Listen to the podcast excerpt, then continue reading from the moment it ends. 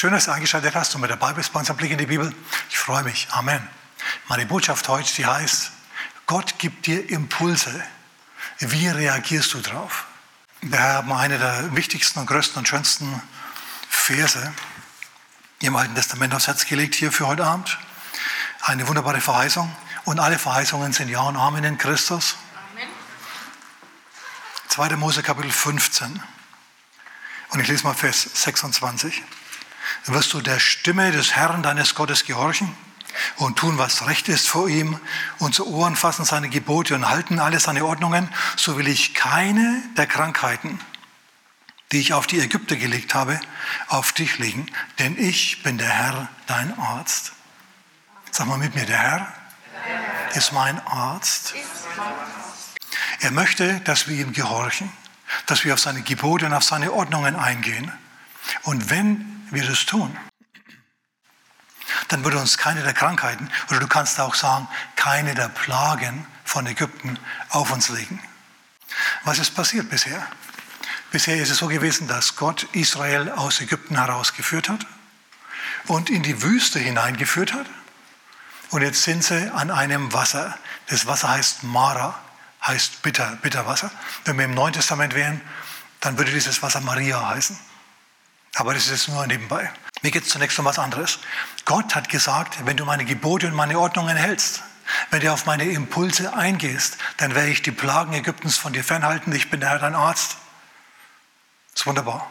Jetzt müssen wir aber Folgendes zur Kenntnis nehmen, dass Gott noch keine Gebote überhaupt gegeben hat. Wir sind aus Ägypten raus, aber wir sind noch nicht am Sinai. Am Sinai erst wurden die zehn Gebote gegeben. Zwischen Ägypten und zwischen Sinai gibt es keine zehn Gebote. Und jetzt kommt Gott mitten in dieser Wüste und sagt, halt meine Gebote und meine Ordnungen. Also die zehn Gebote kann er nicht meinen, weil nämlich es sie noch nicht gibt. Was meint er dann? Er meint Impulse, Führungen, innere Gewissheiten. Er meint das persönliche Reden Gottes zu dir. Auf das sollst du eingehen. Das Problem ist nämlich folgendes. Der Herr hat mir aufs Herz gelegt und gezeigt, dass er uns, dass er dir Impulse ins Herz schickt, Handlungsanweisungen. Du sollst bestimmte Sachen machen. Aber du reagierst nicht. Du misstraust diesen Impulsen, handelst nicht deswegen und erlebst dann auch nicht bestimmte Erfahrungen, die du mit Gott machen sollst. Wichtiger Punkt. Wir sprechen jetzt also nicht hier davon, dass du die Bibel super gut kennen musst, sondern wir sprechen hier von Impulsen. Im Moment unsere Begebenheit hier gibt es die Bibel so noch gar nicht. Die Mose hat noch nicht angefangen zu schreiben. Und wenn er geschrieben hat, dann hat er es noch nicht veröffentlicht. Wir sind hier im zweiten Buch Mose. Und sie sind gerade ausgezogen aus Ägypten, da kam er noch nicht so sehr zum Schreiben, das kam erst später. Im Moment ist es so, dass er die zehn Gebote nicht meinen kann, sondern was meint er? Er meint relativ subjektive Führungen, innere Gewissheiten, Überzeugungen. Es ist wichtig, dass wir das zur Kenntnis nehmen denn der Herr möchte, dass du auf die Impulse, die er dir gibt, in Zukunft mehr eingehst und mehr Reich Gottes in deinem Leben merkst. Ist das irgendwie interessant für jemanden? Amen. Gut. Du hörst was von Gott durch einen Traum. Gott schenkt Träume. Durch innere feste Gewissheiten. Durch einen starken, starken Eindruck. Dann musst du handeln. Zum Beispiel, du sollst jemanden anrufen. Es gab eine blühende Gemeinde in Antiochien und der Pastor war, war Barnabas. Und Barnabas hat mehr Arbeit gehabt, als er bewältigen konnte. Er hat noch andere gebraucht. Dann ist ihm in einer Gebetszeit ein Mann aufs Herz gelegt worden. Saul von Tarsus. Wir wissen ja, Saul ist Paul. Saulus, der hatte eine Berufung zum Apostel. Aber jetzt haben die Ältesten und die Apostel ihn abgeschoben nach Tarsus. Stell dir das mal vor. Jetzt sitzt er da mit seinem Riesenruf, mit seiner Begabung, mit seiner Theologie, mit seinem theologischen Wissen, mit seiner Redebegabung, all diesen Dingen. Und, und er ist auf dem Abstellgleis. Es ist wirklich schwer, wenn der Herr dich mal aufs Abstellgleis steckt und dann dich dort lässt und du nicht weißt, wie es jetzt weitergeht. Hat irgendjemand schon mal das Gefühl gehabt, der weiß nicht, wie es weitergeht? Also ich schon öfter, eigentlich sehr oft. Okay? Und Paulus, bei Paulus war es genauso. Er hat sich gedacht, Mensch, ich bin zum Prediger berufen und was mache ich hier? Ich arbeite in Tarsus mit in der Zeltmacherfabrik meines Vaters. Aber in der Zwischenzeit hat Barnabas gemerkt, er braucht Unterstützung und er hatte diesen starken Impuls, mal beim Paulus anzurufen. Eigentlich ist er, hat er nicht angerufen, er ist hingefahren. Und hat gemeint, Paulus, hör zu, wie sieht's aus? Wir bräuchten, äh, wir bräuchten Mitarbeiter in, ja, der musste den Satz gar nicht zu Ende sprechen. Hat Paulus schon Ja gesagt und ist mit nach Antiochien. Ja, das war der Anfang vom Dienst von Paulus. Hat begonnen mit einem Impuls im Herzen von Barnabas. Amen. Äh, ein, anderer, ein anderer Impuls, was mir einfällt, ein anderer Impuls. Jesus hatte mal den Impuls, 5000 Mann zu speisen, die vor ihm waren. Herr, schick die Leute weg, es ist schon spät am Abend, ähm, die verhungern sonst, wenn sie hier, wenn sie hier bleiben auf dem Feld. Hier gibt es nichts zu essen. Und Jesus sagt, gebt ihr ihnen zu essen. Ja, wir haben nichts. Was habt ihr denn? Ja, mal fünf Brote und zwei Fische. Und dann Jesus, nimmt Jesus diese Brote, er handelt auf diesen Impuls hin, den er da hat auf diesen inneren starken Eindruck, dass Gott von ihm will, der Vater von ihm will, dass er hier die, die Massen speist. Verstehst du? Jesus musste da ja auch erst einmal dazu kommen, dass er sich entscheidet, ich mache das jetzt. Und dann hat er das gemacht. Er hat gebetet, hat die Brote hochgehoben vor Gott, dann hat er diese Brote verteilen lassen. Und hinterher, nachdem sie alle satt waren, hat er die Brocken wieder einsammeln lassen. Wisst ihr, wie viel eingesammelt wurden? Zwölf Körbe. Zwölf Körbe. Jesus hat empfunden, er soll mal was weggeben. Ist er deswegen ärmer gewesen? Hat er deswegen kein Brot mehr gehabt zum Schluss? Nein, er hat mehr bekommen, als er weggegeben hat. Zwölf Körbe voll Brot sind mehr als fünf Brote, die du weggibst. Zwölf Körbe voll, zwölf Körbe. Also pass auf, wenn der Herr dir einen starken Eindruck gibt, unterstütz mal den oder gib mal jenem etwas. Gott gibt dir das dann wieder zurück. Du wirst deswegen nicht ärmer sein, wenn du Gott mal was weggibst. Amen. Noch ein Impuls, noch ein Impuls. Die blutflüssige Frau, seit zwölf Jahren lebt sie in Kapernaum und hat Blutfluss. Und kein Arzt kann ihr helfen, kein Doktor. Aber dann hat sie gehört von diesem Rabbi Jesus von Nazareth, dass der dann Heilungsgottesdienst gemacht hat und, und kranke Leute sind geheilt worden. Und sie kennt einige von diesen kranken Leuten. Und sie denkt sich, hey, wenn ich auch mal, wenn ich auch mal von dem die Hand aufgelegt bekomme oder wenn ich nur den Saum seines Gewandes anfasse, dann werde ich geheilt werden. Für viele von uns wäre es schon gut, wenn sie einfach mal dem Impuls nachgeben würden, wieder mal in den Gottesdienst zu gehen. Auf jeden Fall hat diese Frau das gemacht. Als Jesus dann vor, ihr, vor ihrem Fenster vorbeiging, ist sie zum Fenster rausgehüpft, ja, hat sich durch die Menge durchgewühlt mit ihren Ellbogen ist auf ihre Knie gefallen, ist auf ihn zugerobbt und hat sein Gewand angefasst. Dann wisst ihr, was passiert ist? Die Krankheit hat sie verlassen. Sie war heilfroh, dass sie auf diesen Impuls reagiert hat. Sie hatte diesen Impuls, geh dahin, mach das. Sie hat es gemacht, Gott hat sie gesegnet. Amen. Davon spreche ich. Gott gibt dir solche Impulse auch. Und zu wenige von uns reagieren darauf. Deswegen meine Botschaft heute Abend. Bringt das halt niemandem was? Okay, gut, Halleluja, dann bleiben wir dabei. Also ganz wichtig, der Herr kann auch sagen, schau, dass du dich mehr mäßigen sollst. Vielleicht hast du den inneren Eindruck, du sollst endlich weniger, weniger Kaffee trinken oder weniger Alkohol trinken. Ja, es ist so eine Sache. Oder mehr Sport treiben. Wenn der Herr dir diese Impulse schickt und du gehst darauf ein, dann legt er nicht nur einen Segen drauf, sondern einen besonders großen Segen. Einfach deswegen, weil er gesagt hat, dass du das machen sollst und du warst gehorsam. Verstehst du das? So ist Gott. Gott ist immer noch besser. Amen. Nochmal 2. Mose Kapitel 15, 26.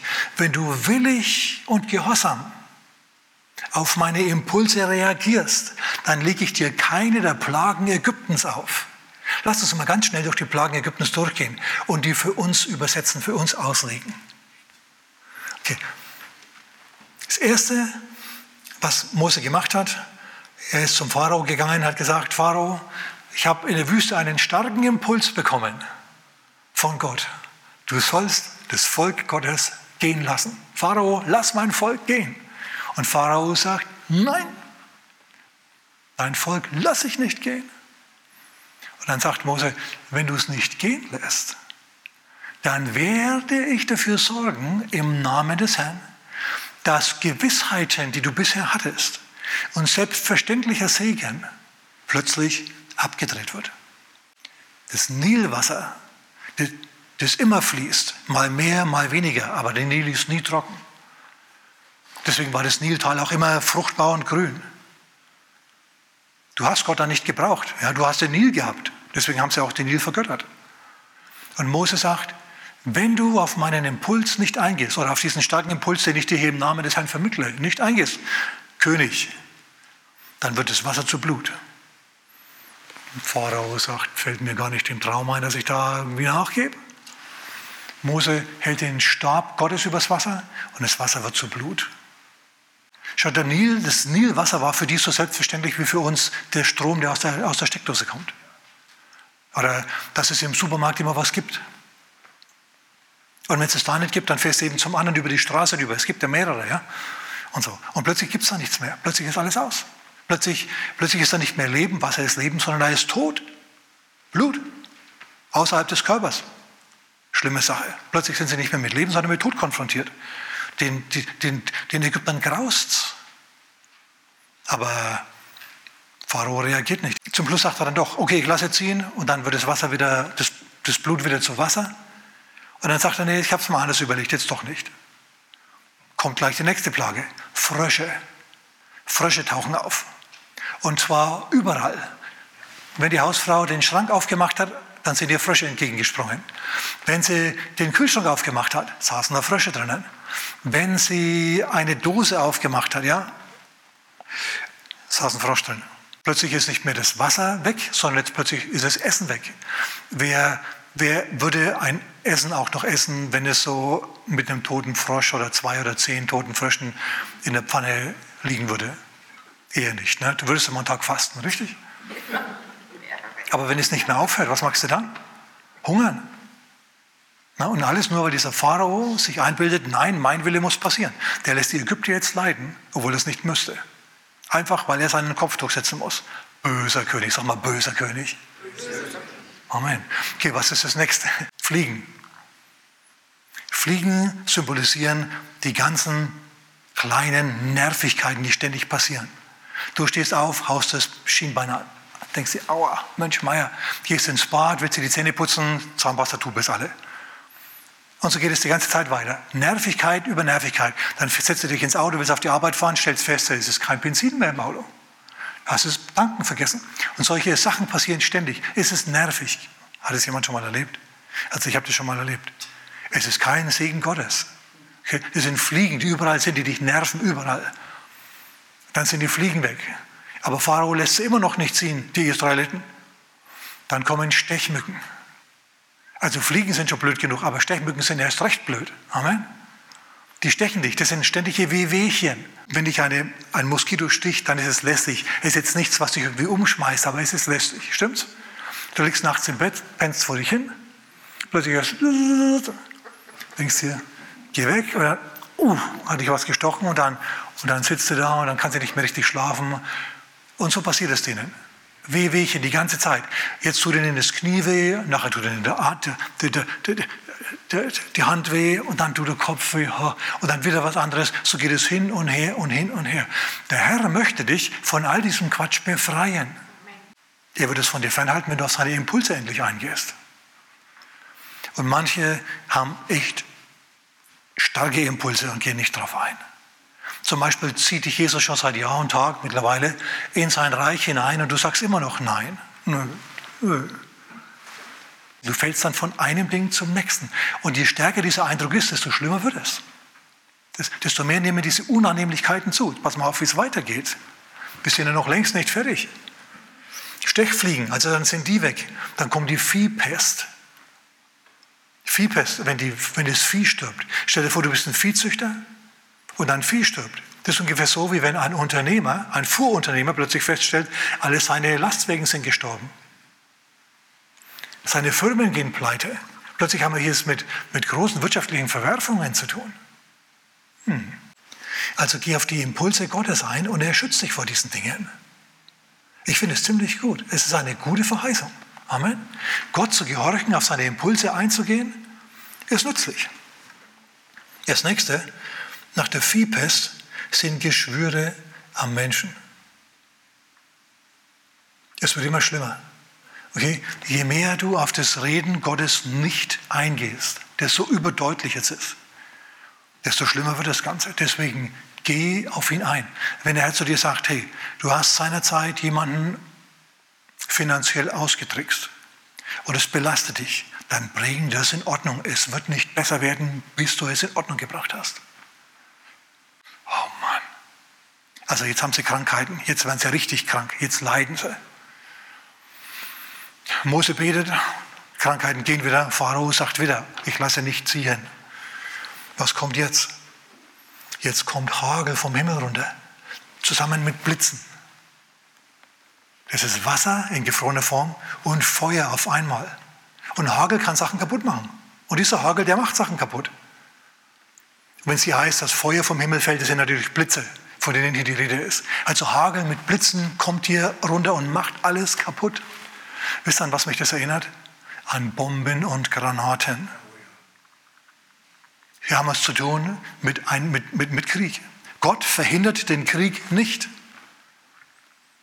Und warum? Nur deswegen, weil Leute halsstarrig sind und nicht auf ihn eingehen, den Impulsen nicht nachgeben, die er ihnen in ihre Richtung schickt. Mm. Feuer und Wasser. Und die machen einen Schaden wie Bomben. Aber Pharao weigert sich immer noch.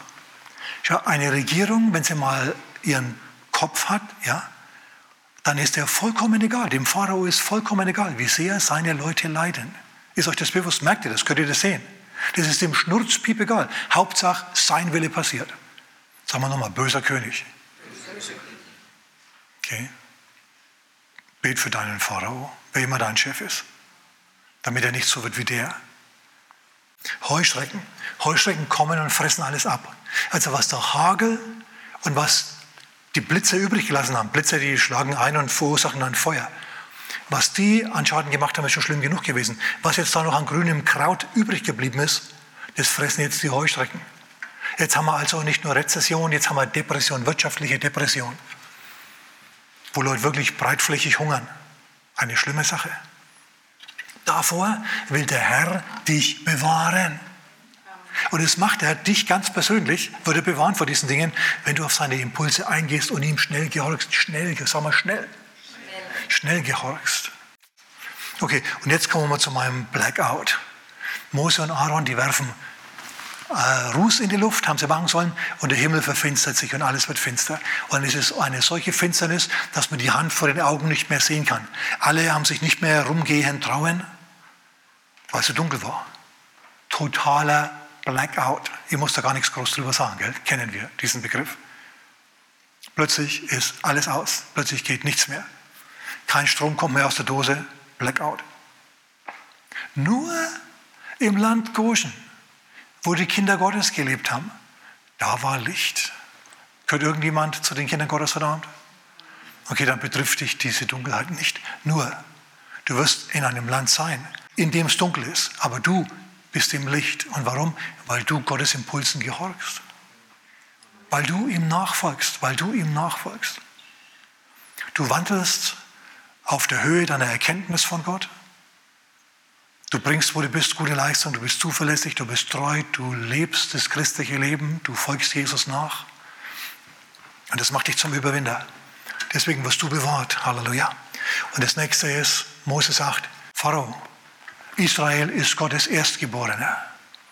Wenn du Gottes Erstgeborenen drangsalierst, dann wird Gott deinen Erstgeborenen drangsalieren. Wenn du meinen Erstgeborenen umbringst, sagt Gott, dann bringe ich deinen Erstgeborenen um.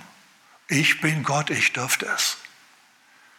Und Pharao sagt, mir doch egal, glaube ich nicht. Der handelt nicht auf die Impulse Gottes hin, obwohl er glasklar gesagt bekommt, was Sache ist. Und wir wissen, was passiert. Weil ein Mann halsstarrig war, weil ein Regent halsstarrig war, sind Millionen von Menschen im Land gestorben. Da weißt du, wie viel Macht eine Regierung haben kann.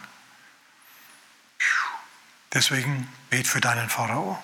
Endlich sagt Pharao, also gut, okay, haut endlich ab, geht, geht. Und dann gehen die Israeliten endlich los. Sie handeln wieder auf einen Impuls von Mose hin. Gott hat nämlich zu Mose gesagt, geh ans Schilfmeer, ans Rote Meer. Und das machen sie jetzt. Und da denkt der Pharao wieder um. Und er rennt ihnen nach mit seiner Streitmacht. Jetzt pass auf. Gott hat Israel ans Schilfmeer hingebracht. Sie sind im Willen Gottes. Amen. Und jetzt haben sie aber Riesenprobleme. Einmal eine Wasserbarriere vor sich und eine Militärbarriere hinter sich. Ein Militär entgegen sie an. Sie sind jetzt, meine Damen und Herren, vollkommen geliefert. Hast du das gehört? Sie sind vollkommen geliefert. Aber sind sie nicht. Weil sie ja Gott gehorsam waren, weil sie ja auf die Impulse Gottes eingegangen sind, weil sie ja gehandelt haben. Was passiert jetzt also? Jetzt kümmert sich Gott um sie. Und Mose stellt sich hin und streckt den Stab über das Meer aus. Das Meer teilt sich und sie ziehen durch. Und als der Pharao sich denkt, hey, super, was sie können, kann ich auch. Und er reitet hinein, ja, ins Meer. In diesen Canyon, eine Wasserwand zur linken, eine Wasserwand zur rechten und ein vollkommen trockenes, trockener Meeresboden. Sie reiten durch diese ganzen Ägypter, diese ganzen 600 Streitwagen, diese ganzen Panther kommen an. Und dann sagt Gott so, die, die Israeliten sind auf der anderen Seite raus, jetzt brauche ich diese Wasserwände nicht mehr. Und dann, und dann lässt er sie einfach zusammenfallen. Und Pharao und seine Streitmacht werden weggewaschen. Ist es gute Nachricht? Du wirst dich immer wieder als Christ in einer Situation wiederfinden, in die Gott dich hineinmanövriert hat, aber aus der es menschlich gesehen keinen Ausweg mehr gibt. Ich habe das schon so oft erlebt. Du stehst mit der Nase zur Wand und es geht nicht weiter. Ja, fester Beton. Und du sagst, Herr, ich mache doch eigentlich nur, was du willst. Und er sagt, hm, und dann geht die Tür plötzlich doch auf. Und dann plötzlich ist eine Öffnung in der Wand und du kannst durchgehen und, und du stehst in einem neuen Land. Und, und genauso begeistert sind jetzt die Israeliten. Die hüpfen und springen und machen und tun und sie tanzen. Sie heben das Tambourin hoch und machen Lobpreisgottesdienst. Und jetzt ziehen sie weiter in Richtung Sinai. Und zwischen dem Meer und dem Sinai ist die Wüste. In der Wüste gibt es normalerweise kein Wasser. Es ist sehr selten, dass es da Wasser gibt. Wüste ist deswegen wüst, weil es kein Wasser gibt. Aber sie sind jetzt auch unterwegs im Namen Gottes im Auftrag des Herrn. Sie gehen in die Wüste hinein und Gott führt sie in die Wüste hinein. Sie gehen drei Tage in die Wüste hinein. dann kommen sie an ein Wasser und sie sind so froh. Ihre Herden blöken und die Kinder weinen. Die Frauen schauen die Männer an, bringen Wasser her. Und endlich haben sie Wasser. Wasser, Wasser. Wunderbar. Und sie gehen zum Wasser hin, in dieser Oase. Ihr seht sie hinter mir. Und sie trinken und sie stellen fest, das schmeckt ja wie Salz. Das ist ja salzig. Dieses Wasser können wir nicht trinken. Und was machen sie jetzt? Was Gott erwartet hat, ist, dass sie in sich gehen und sagen, hey, Gott ist der Gott übers Wasser. Er hat Wasser in Blut verwandelt und Blut in Wasser verwandelt. Dann kann auch bitteres Wasser in Süßwasser verwandeln. Er hat erwartet, dass sie ihn preisen, obwohl es nicht danach aussieht, dass sich da jetzt was tut.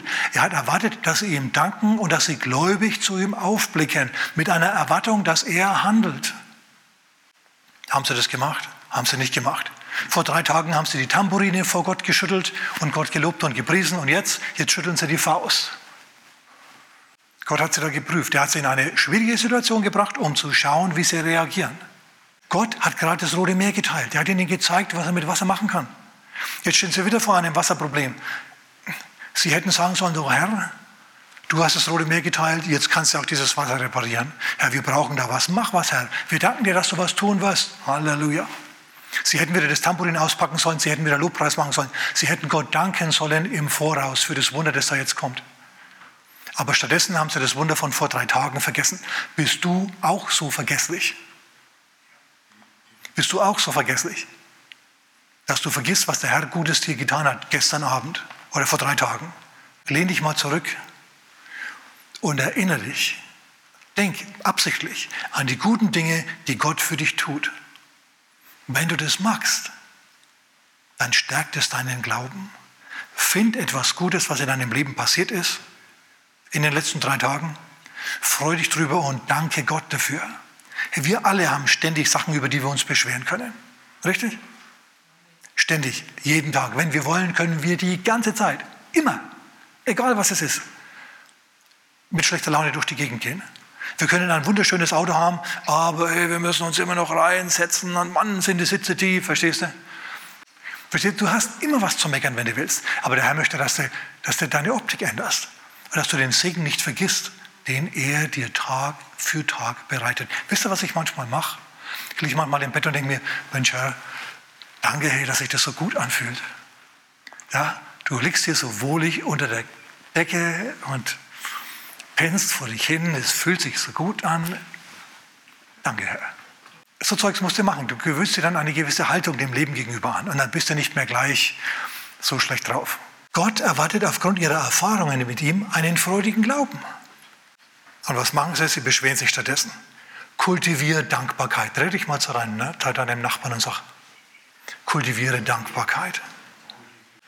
Schon vor drei Tagen haben sie noch getanzt in der Wüste, in der Hitze. Da haben sie gar nicht gemerkt, dass sie in der Wüste sind und dass es heiß ist. So begeistert waren sie, so aufgehoben und so gefangen in Gott waren sie da. Und jetzt kaum kommt ein Problem, kommt ein Problem, in das Gott sie hineingeführt hat, flennen sie wieder rum wie diese Mimmen. Sei du nicht so. Amen. Oh Mann. Mose streitet auch zum Herrn und sagt, Herr, was machen wir jetzt? Dann hat Mose den starken Impuls, ein Holz, das da herumliegt, zu nehmen und ins Wasser zu werfen. Ich garantiere euch, dieses Holz hat ja eine Kreuzform. Denn dieses bittere Wasser ist ein Symbol für das Innenleben, die Bitterkeit, die bittere Seele der Israeliten. Und das, was, es, was die bittere Seele heilt, ist das Kreuz Christi. Wenn du Jesus in dein Leben einlädst, dann landet dieses Holz in deinem bitteren Wasser und macht es gesund, macht es süß. Schau, wenn Gott kommt, wenn Jesus kommt, dann verwandelt er Wasser in Wein, dann verwandelt er bitteres Wasser in gutes Wasser. Man kann nicht immer nur Wein trinken. Ja, dann verwandelt er bitteres Wasser in gutes Wasser. Der Herr will und kann dein bitteres Wasser in gutes Wasser verwandeln, aber dazu musst du auf seine Impulse eingehen. Wenn er dir sagt, du sollst nett zu jemandem sein, dann sei das in Gottes Namen. Du sollst jemandem was geben, dann mach das. Du sollst jemanden ermutigen, dann tu das. Mose wirft das Holz ins Wasser und das Wasser wird gesund. Und es ist alles gut. Und die Israeliten sind zufrieden. Aber Gott sagt, ihr habt die Prüfung jetzt nicht bestanden. Ihr werdet in ähnliche Prüfungen wiederkommen. Und merkt euch, ich bin der Wasserkönig. Ich kann mit Wasser Sachen machen, kannst du dir überhaupt nicht vorstellen. Gut, also nochmal an unsere Zuschauer. Wenn du Jesus noch nicht in dein Leben eingeladen hast, aber jetzt den göttlichen Impuls verspürst, es ist jetzt dran, dann gebe ich dir die Gelegenheit, wieder einfach jetzt mit. Sag mit mir, Herr Jesus, komm in mein Herz, vergib mir meine Sünden und mach mich neu.